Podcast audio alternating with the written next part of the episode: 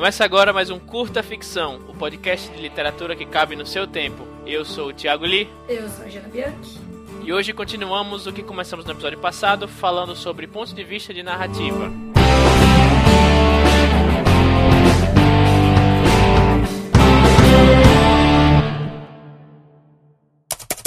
Bom, continuamos hoje nossa série de tipos de narrativa, mais uma vez, sem o Rodrigo. Ah. Ah... E dessa vez falando sobre narrativa em terceira pessoa. É o nosso segundo episódio dessa minissérie, né? E os episódios eles são independentes, mas a gente vai deixar aqui na descrição o link do programa sobre primeira pessoa para quem quiser acompanhar a série desde o começo. Se tudo der certo, teremos outros episódios nessa série sobre narrativa com o Rodrigo, esperamos.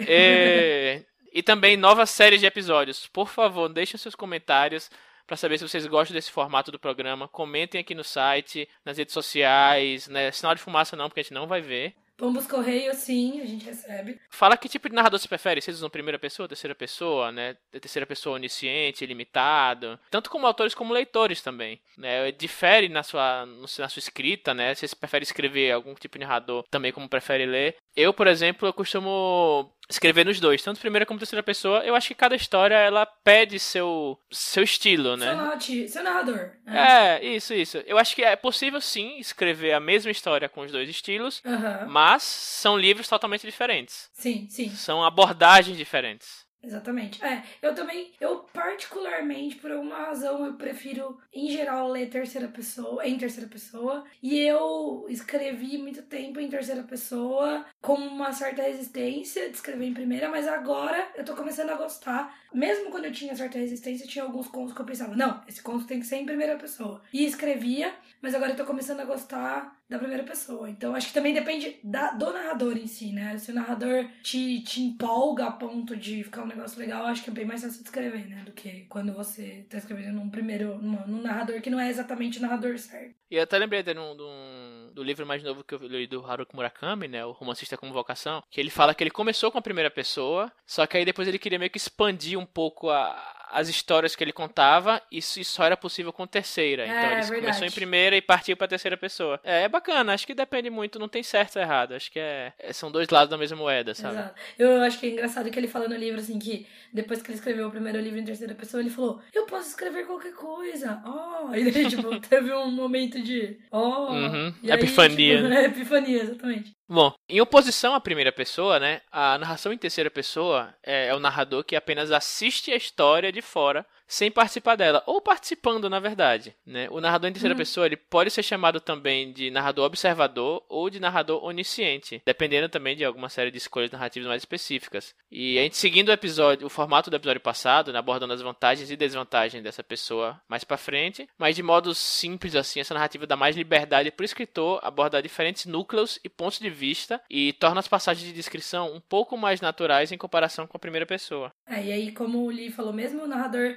pode ser onisciente ou ter conhecimento limitado. O ponto de vista é importante para qualquer tipo de narrativa, óbvio, né? Primeira, terceira. Mas em terceira pessoa, a amplitude de conhecimento que o seu narrador pode ter ou não, né? No caso, é tão grande que é muito importante definir de antemão se você vai utilizar um discurso direto, que é o narrador onisciente, ou um discurso indireto, que seria o narrador observador. Para você, seria bom você já ter isso de com antecedência para evitar confusão. Essa ferramenta, narrador em si, em especial dentro da narrativa de terceira pessoa, é tão importante que a gente vai fazer um episódio, a gente pretende fazer um episódio dessa série mais pra frente, né? Como a gente disse, quando o Rodrigo voltar, porque ele já fez uns cursos legais, aí ele vai poder acrescentar pra caramba aí pra esse tempo. Seguindo a estrutura que a gente usou no episódio anterior, né, começando a falar das vantagens de se utilizar o narrador em terceira pessoa.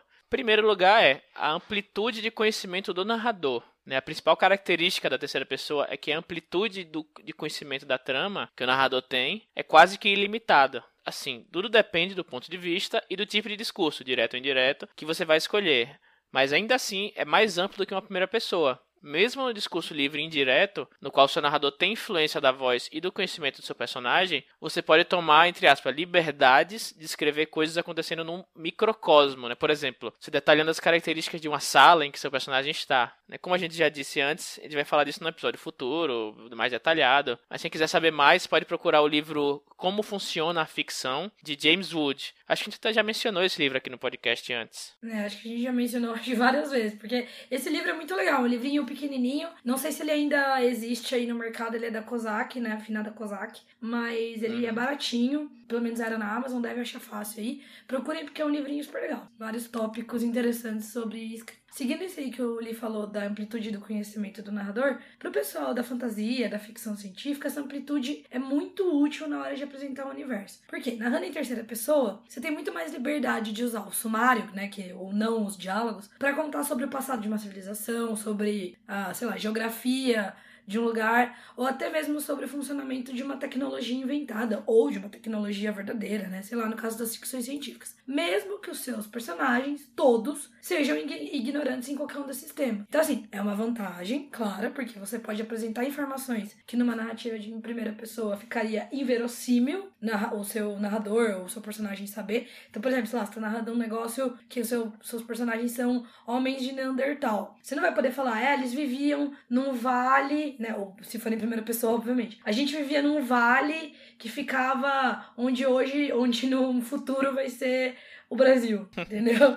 mas em terceira pessoa você tem essa liberdade. Que é uma vantagem, como eu disse, mas você precisa de um cuidado redobrado para não se empolgar diante dessa possibilidade, né? E acabar caindo no excesso de descrição que a gente já mencionou várias vezes aqui no podcast, em especial no episódio 7 que a gente gravou junto com o Eric Novello sobre construções de universo. Outro ponto positivo da narrativa em terceira pessoa é a neutralidade da narrativa. Na verdade, quando eu fui dar um título para esse tópico, eu fiquei meio em dúvida, mas eu acho que neutralidade narrativa é boa, vou tentar explicar aqui, porque eu quero falar sobre a possibilidade que a terceira pessoa te dá de você usar uma narrativa bem seca, bem simples no sumário, para então destacar não só a sua história, que está acontecendo, vamos dizer assim, por trás da narrativa, como também destacar as vozes dos seus personagens através do diálogo. Então, assim, na minha opinião, um autor que faz isso bem é o Brandon Sanderson, que tem uma narrativa super simples, tão simples quanto possível, assim. Ele não tem nenhuma firula. Não que ela seja melhor ou pior que uma narrativa mais rebuscada, mas em Mistborn, por exemplo, ela traz muitos benefícios. Hum, depois que eu li o livro, eu pensei nisso. Porque, assim, a construção do mundo e do sistema de magia que tem na série é muito complexo. E a gente tem muitos personagens, é uma gangue de personagens, cada um com uma personalidade bem definida. Então, é, o peso do livro, né, que se concentra nesses dois pontos, personagens e na, no background background que relativo ali à criação do universo e do sistema de magia, é, é amenizado por causa dessa narrativa mais simples e mais corrida. Então, apesar de ser um livro que poderia ser pesadão, cheio de informação e meio tenso, assim, ele é, nossa, super. Eu peguei o livro é um tijolão e eu li super rápido, né? Então, assim, em primeira pessoa, talvez a voz do personagem narrador pudesse atrapalhar essa apresentação da criação do mundo, a apresentação dos personagens, porque ela já traz a voz bem usada, né? Claro que um personagem pode ter uma voz em que ele é muito seco, né? Mas é,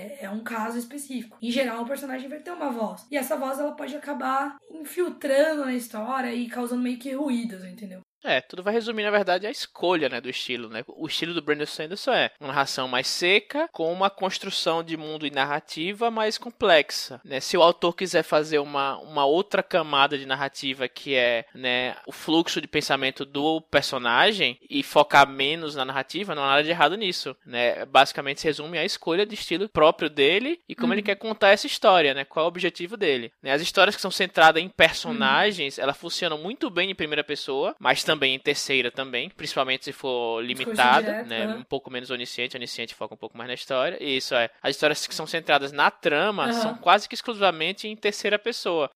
Porque você pode focar em no, passado, no mundo, no futuro, em, outros fica, personagens, etc. Dançando, assim, é, ao Isso. redor da história. É, como a gente falou no, no começo do episódio, tudo é a escolha do seu. Tipo, você saber o seu estilo, descobrir seu estilo e saber como você quer contar essa história. Você quer contar focado na, no personagem, focado na uhum. trama, uma mistura dos dois. Enfim, tudo vai depender de, de você. Né? Inclusive, essa simplicidade da narrativa do, do, do Brandon Sanderson é um dos principais tópicos da famosa treta né, entre aspas, do, do, do Brandon Sanderson com o Patrick Rothfuss, o nome do vento. E lá vamos nós de novo, mencionando o Patrick Rothfuss enquanto o Rodrigo não tá aqui, né? Quando os é, gatos vão embora, os ratos fazem a festa. O podcast né? vai chamar Curta Rothfuss. curta o nome do vento, né?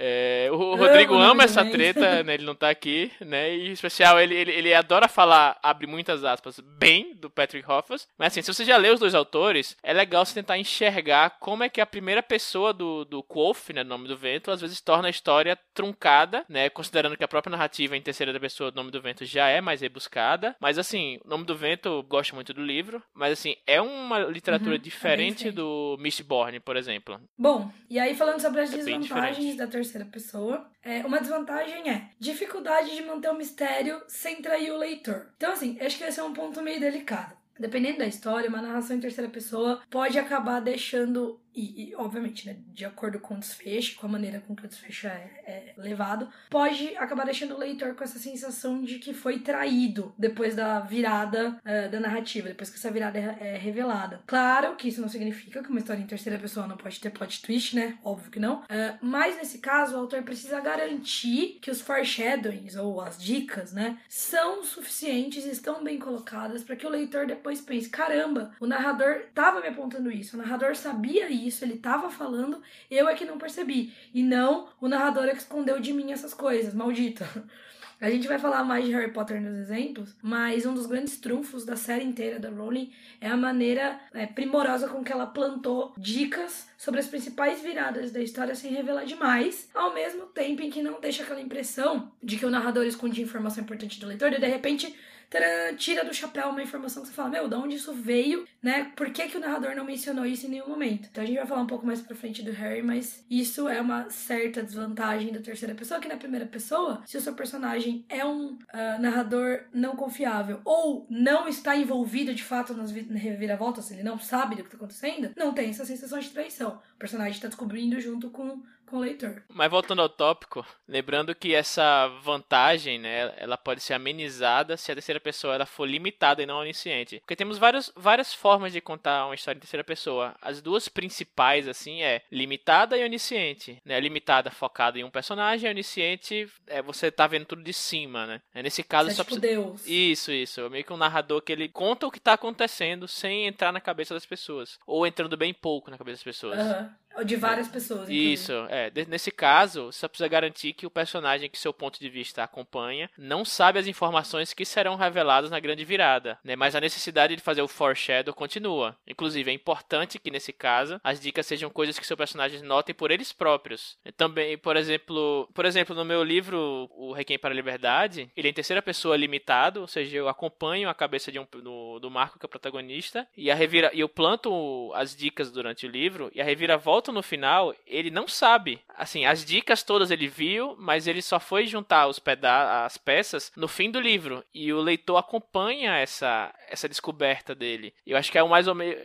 Meio que inconscientemente, talvez eu tenha pego essas. essas essa forma de contar até da, da J.K. Rowling, quem sabe, né? Aham. Uhum. É, acho que ela é o exemplo mais. Mais contemporâneo, né? É. Mais legal. É assim, você, o, o protagonista não sabe e ele vai. No final ele junta as peças todas, né? E em, também em oposição à primeira pessoa, né? A terceira uhum. pessoa é bem difícil de ter um narrador não confiável. Né? É possível sim, mas especialmente no audiovisual, que você tem a, a imagem e o som lá te mostrando as coisas, é possível você modificar um pouco as formas de contar para ter essa, essa narração não confiável. Mas na literatura é bem raro, é complicado de fazer, pelo menos sem causar uma sensação de traição, né? Quando o plot é revelado, porque se você está acompanhando né, as coisas na terceira pessoa com um narrador que sabe das coisas e ele não te contar, pode ser meio desconfortável é. no final das contas. Tipo, surpresa. Né? É tipo quase é, é. é quase um Deus das máquinas, vai.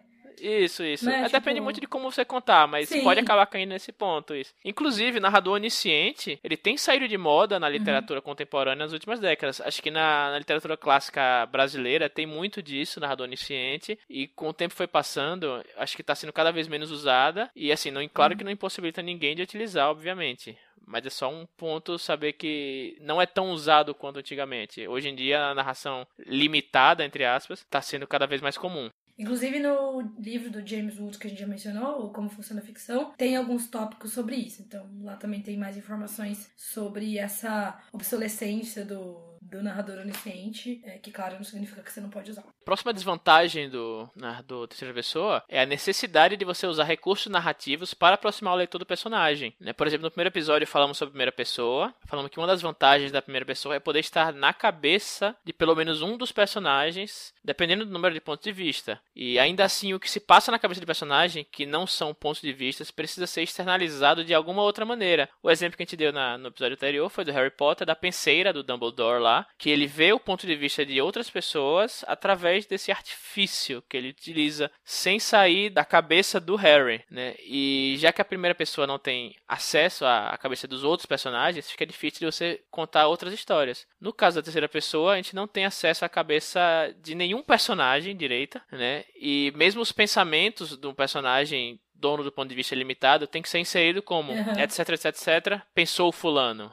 Né? Você sabe, você tem como saber o que acontece, mas não como se sente tanto quanto você consegue numa primeira pessoa. É, e na terceira pessoa, o solilóquio, né, que é quando o personagem fica falando com ele mesmo ou pensando sozinho, não pode ser utilizado. Não, pelo menos não por grandes extensões de tempo da narrativa. Você não pode ficar um capítulo inteiro num solilóquio de um personagem específico em terceira pessoa. É bizarro, né? Vira primeira pessoa. A gente até pode colocar aquela reflexão, fulano pensou, é, fulano, fulano achava, mas nesse caso o pensamento fica quase que intruso ali no meio da narrativa, né?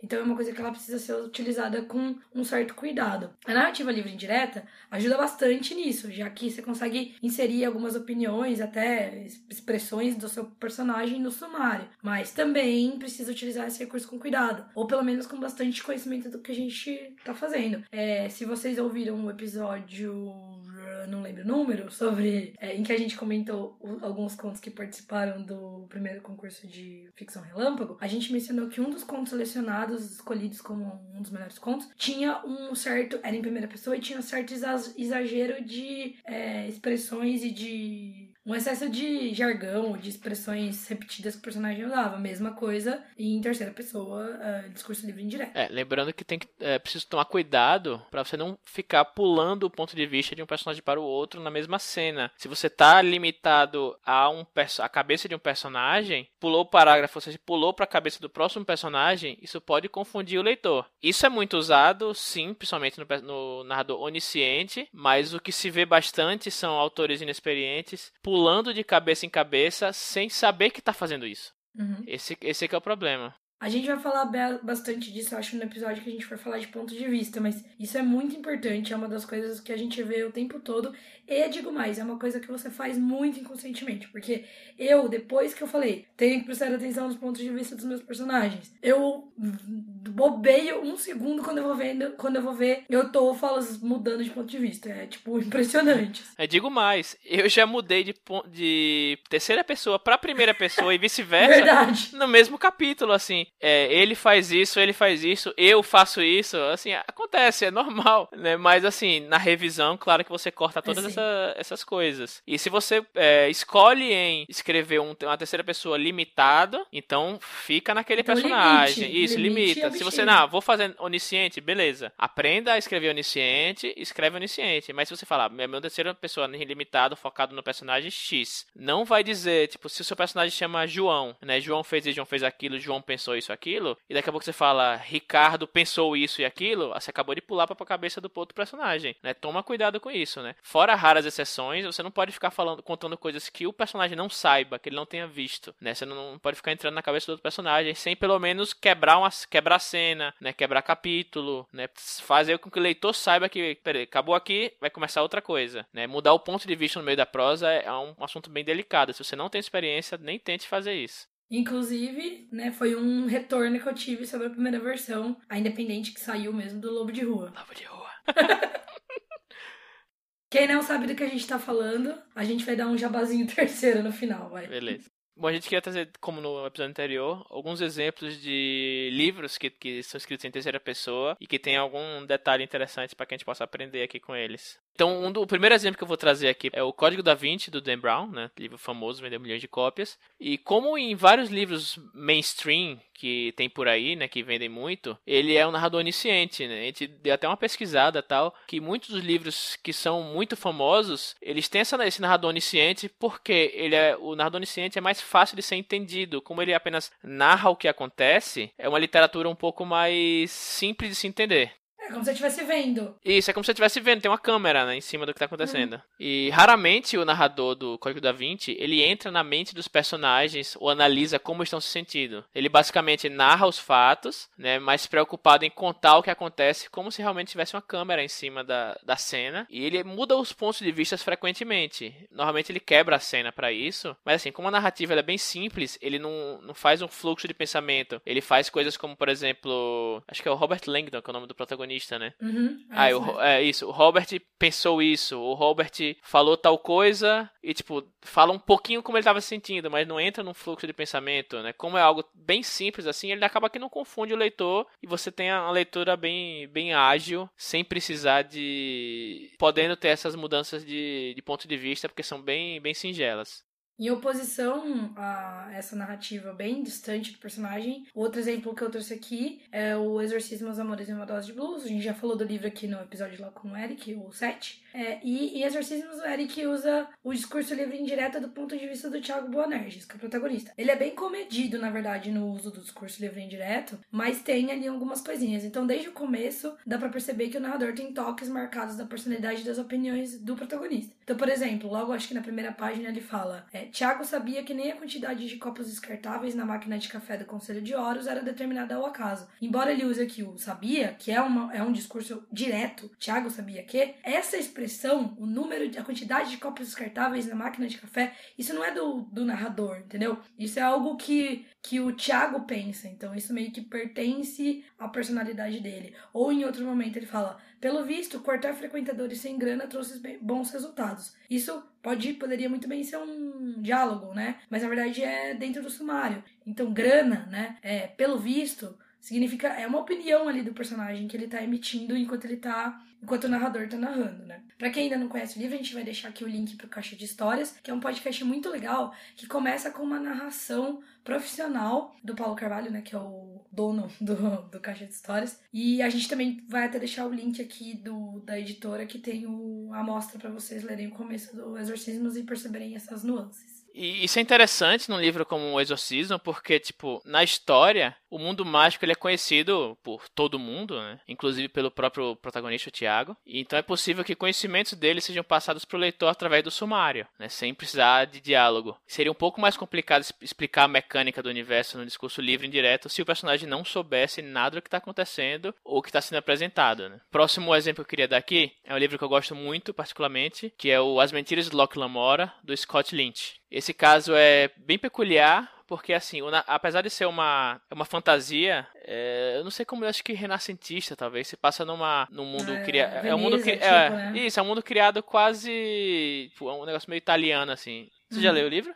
Não, mas eu sei a premissa. Tá, tá. E o narrador é onisciente, mas o autor usa diversos recursos narrativos que são bem curiosos assim na, na narração. Primeiro que ele todas as cenas, ele assim, pelo menos as, as cenas de ação, digamos assim, ele começa com a câmera a câmera afastada, descrevendo o que está acontecendo na cena, o que os onde estão os personagens, né, com alguma coisa um pouco mais é, intrigante para poder dar o gancho ao leitor e meio que uma maneira meio que cinematográfica de contar as coisas. Depois ele aproxima a câmera e mostra um pouco das reações dos personagens. Então isso já é uma, uma, uma mudança um pouco curiosa, assim. E também ele muda o ponto de vista no meio da cena. Ele tá falando sobre o Loki, depois ele vai pro Jean. Enfim, ele vai mudando, só que é algo bem gradual. Ele meio que passa o bastão de um personagem pro outro, de uma forma que não confunde o leitor, mas também é uma forma um pouco incomum. E uma coisa que eu acho muito interessante, que, pelo menos para mim, na minha opinião pessoal, é um dos pontos fortes do livro, como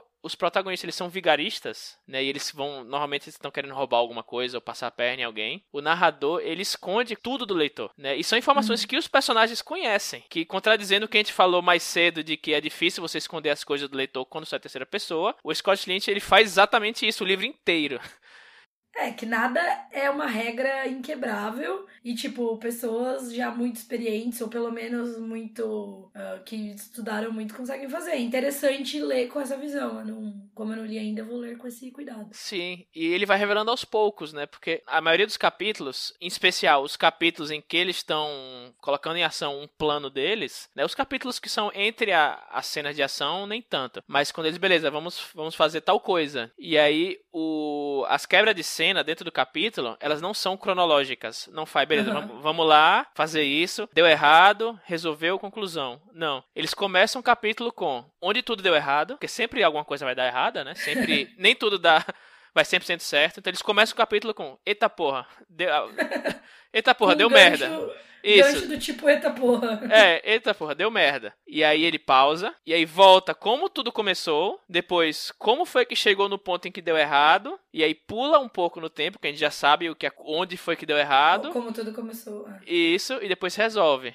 É tipo em média res em cada cena. Isso, em cada cena ele começa pelo meio. E começa é. pelo meio, volta, conta, pula e vai pro final. E assim, pra mim, praticamente funcionou muito bem. Eu não conseguia parar de ler, porque começava o capítulo, já era tipo. Com eita porra. Eita porra, deu merda. E aí, tipo, ah, não consigo parar de ler no meio do capítulo mais, sabe? Mas é. assim, co conheço gente que falou não consegui terminar de ler porque a narrativa meio que tava gratuita, assim, sabe? Ficava escondendo coisa que os personagens sabiam, enfim. Mas assim, para mim funcionou. Eu acho que foi um sucesso, pelo menos no para mim. É, não, é, foi um sucesso em geral comercial, também. É, né? comercial e de crítica é. também. Bom, outro exemplo aqui a gente já mencionou várias vezes nesse episódio, mencionamos no outro episódio sobre primeira pessoa também, que é a série Harry Potter. Harry Potter! em que a narrativa é, em terceira pessoa é bem, bem direta. Com o narrador que tem pouquíssima voz própria. Na verdade, tem um certo sarcasmo e um humor, né, que é um humor meio britânico, assim, em algumas passagens, mas em geral a narrativa é bem objetiva. Então tudo que a gente sabe dos pensamentos do Harry e dos outros personagens é contado pelo narrador pra gente. Então ele fala, Harry se sente assim, Hermione se sente assim, Ron se sente assim, e beleza, bem direto. É, comentei isso, já falei, né, no primeiro no episódio de primeira pessoa, mas vale relembrar que o ponto de vista quase nunca sai do, do trio ali, Harry, Ron e Hermione, mas a Rowling foi muito esperta na hora de usar aqueles recursos para entrar na cabeça de os personagens, narrar coisas de outros núcleos ou de outras outras épocas, né? Então, penseira, ou os personagens escutam alguma coisa atrás da porta e ficam sabendo alguma informação que o Dumbledore tá conversando com o Snape, os sonhos e tudo mais. E fazendo já uma ponte com o que a gente mencionou antes, né, sobre o world building, é bom lembrar que a partir do momento que a Rowling escolhe um ponto de vista limitado e o Harry como protagonista, que é alguém que não tem conhecimento do mundo mágico, ela não pode ficar dando altas explicações sobre o universo no sumário. A gente vai aprendendo junto com o Harry, e como o Harry uhum. não sabe aquelas coisas, a gente está descobrindo junto. Então essas ferramentas que a Jana citou, né, são bem importantes dentro do contexto de Harry Potter para permitir explicações verossímeis e, na minha visão também, é muito importante importante para o leitor que, pelo menos quando foi lançado, é um leitor infanto-juvenil, e descobrindo esse mundo mágico e ficando aficionado com descobrir cada vez mais coisas, como o Harry também é descobrindo cada vez mais uhum. coisas a cada ano que passava. Sim, aos poucos, pela, em especial pela visão do Rony, né, que já é de família bruxa,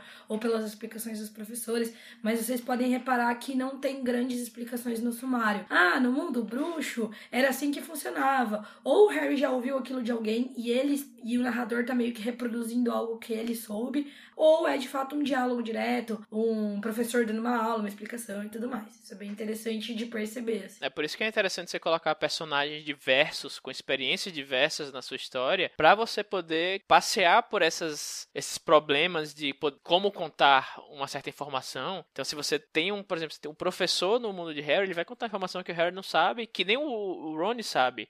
Uhum. O Ron vai contar informação que o Harry não sabe e que talvez o professor não saiba, entendeu? Tipo, você tem esses personagens diversos que vão trazendo as informações, criando sua história e criando conflito. E eu acho que é isso que, seja a primeira pessoa, a terceira pessoa, limitado, onisciente, é isso que vai enriquecer a sua trama, enriquecer a forma que os personagens interagem entre si. E acho que assim a gente fecha o episódio, chegou o nosso tempo. E como a Jana falou lá no começo do episódio, né? Comenta no nosso site, nas redes sociais. A gente quer saber que tipo de narrativa você curte, tanto ao ler como a escrever. É primeira, terceira, terceira pessoa. Né? Digam se tem alguma dúvida específica, etc. Sigam a gente no Facebook, Curta Ficção, Twitter, arroba Curta Ficção. Manda um e-mail pra gente. É. Nos amem. Ou nos odeiem. Fale alguma coisa. É, de preferência nos amem. E só falando mais uma vez do Jabá, meu livro Requiem para a Liberdade está no Watchpad, um capítulo por semana de graça, o link na descrição. Guerras Cthulhu, meu livro sobre o mundo de Lovecraft, está na Amazon também, o link está na, na, descrição. E quem quiser ter leitura crítica ou revisão do seu texto, ou copy desk, preparação de texto, também é só falar comigo, o link na descrição. É, os meus jabás também, Lobo de Rua e Sombras. É, Lobo de Rua na Amazon e nas outras plataformas de e-books. O Sombras tá lá no, na Amazon, a gente vai deixar os links. E na nossa onda de jabás terceirizados, queria indicar, já falei um pouquinho, mas a gente vai deixar aqui os links do podcast Caixa de Histórias, do Paulo Carvalho. Ele é narrador profissional, então todo episódio começa com tipo uma dramatizaçãozinha do começo do livro em pauta. O, o Lobo de Rua já foi apresentado lá no, no Caixa de Histórias, foi bem legal. É, inclusive, depois dos episódios, o Paulo faz algumas algumas lives tal com os convidados sobre o livro, então sigam lá o podcast que ele é muito legal, ele é do grupo B9, é um podcast muito bom. Ah, e como a gente prometeu mais cedo no episódio, é, também gostaria de recomendar o podcast chamado. não é um podcast, né? Ele se chama Isso Não É um Podcast, apresentado pelo Thiago Z. E pelo Fernando Baroni. E é um podcast que fala sobre assuntos diversos, com muita comédia e, e sem edição. Você é vai é rir pra legal. caramba. Que é bem legal, é sem edição e são amigos nossos. E é bem legal. A gente vai colocar o link na descrição. 11 reais princípio. A gente, a gente quer nosso 10%, tá, hein, hein, Thiago? Com certeza colocando isso na cabecinha das pessoas. é isso, gente. Até a próxima. A gente promete que no próximo episódio o Rodrigo vai estar de volta. Falou.